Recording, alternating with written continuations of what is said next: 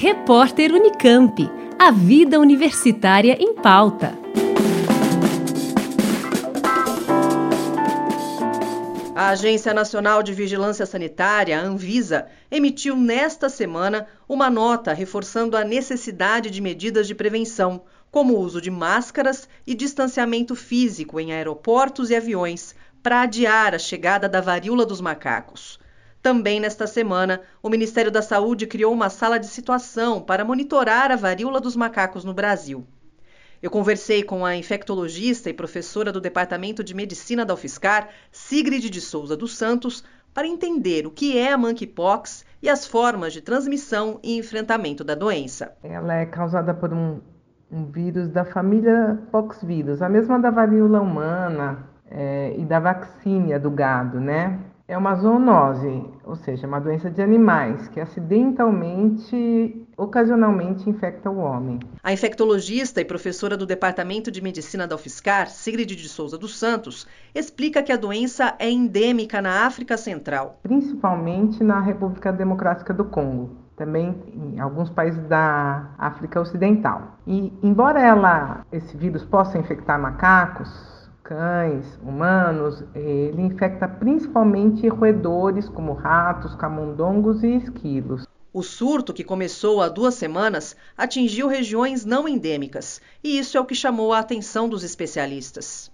Em humanos, os casos humanos, surtos esporádicos humanos, têm sido relatados já, ocasionalmente fora da África, e geralmente esses surtos estão associados ao comércio de espécies animais exóticas.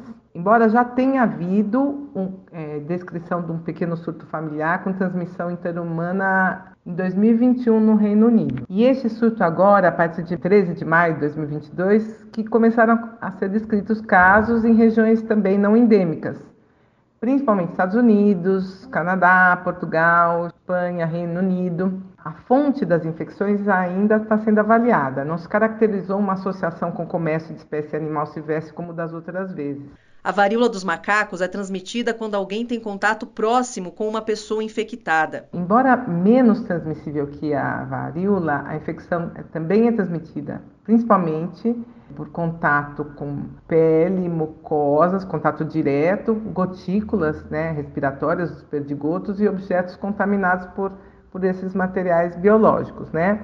E principalmente de fonte animal para humana, é muito mais efetivo. Há uma, uma certa dificuldade de, de passagem interhumana. Depois que cresce no local que inoculou, vai para os gânglios, os linfonodos regionais e depois cai na circulação. Para monitorar a varíola dos macacos no Brasil, o Ministério da Saúde criou nesta semana uma sala de situação. Eu acredito que a criação de uma sala de situação pelo Ministério da Saúde é justamente para avaliar se há risco da doença chegar no Brasil e qual a melhor estratégia para prevenir, né? A Organização Mundial da Saúde confirmou nesta semana que havia 131 casos de varíola dos macacos em países não endêmicos e 106 outros casos suspeitos desde o início do surto até agora. A infectologista reforça que o acompanhamento da evolução da doença é fundamental para definir as estratégias de enfrentamento. É, vai depender muito de, de, como essa semana, as próximas, como a transmissão acontece, essa primeira avaliação. Acho que é cedo se preocupar muito antes de ter um dado mais é, fidedigno, uma avaliação tanto da Organização Mundial da Saúde quanto é, do próprio Ministério da Saúde de como isso está acontecendo no mundo, né?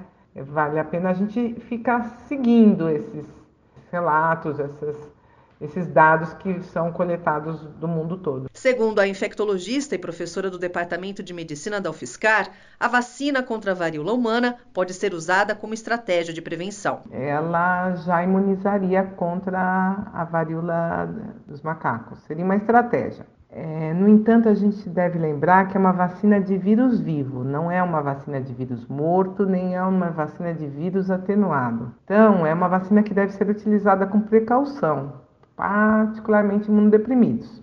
Por isso que primeiro a gente tem que avaliar bem a situação epidemiológica, os meios de monitorar e conter a transmissão, o nosso risco, para depois decidir a vacinação. Enquanto isso, a estratégia seria, além de monitorar a doença e verificar as ações de controle, é checar a capacidade de produção nacional da vacina. Também vale lembrar que o vírus da vacina, a partir do qual a vacina é produzida, é causa de surtos esporádicos de varíola bovina nos nossos rebanhos, né? Eventualmente causando infecções humanas aqui no Brasil. É, então, estaria mesmo a checar nossa capacidade produtiva de vacina caso fosse necessário. Outro ponto importante é que a proteção da vacina dura de 3 a 5 anos. Ou seja, uma pessoa vacinada entre as décadas de 40 e 70, né? Lembrando que no Brasil parou de ser vacinado em 1975, essa pessoa teria que ser revacinada. Eu conversei com a infectologista e professora do Departamento de Medicina da UFSCar, Sigrid de Souza dos Santos, que explicou para a gente sobre a monkeypox, a varíola dos macacos, e sobre as formas de transmissão e prevenção. Alessandra Cuba, da Rádio Fiscar. Repórter Unicamp. A vida universitária em pauta.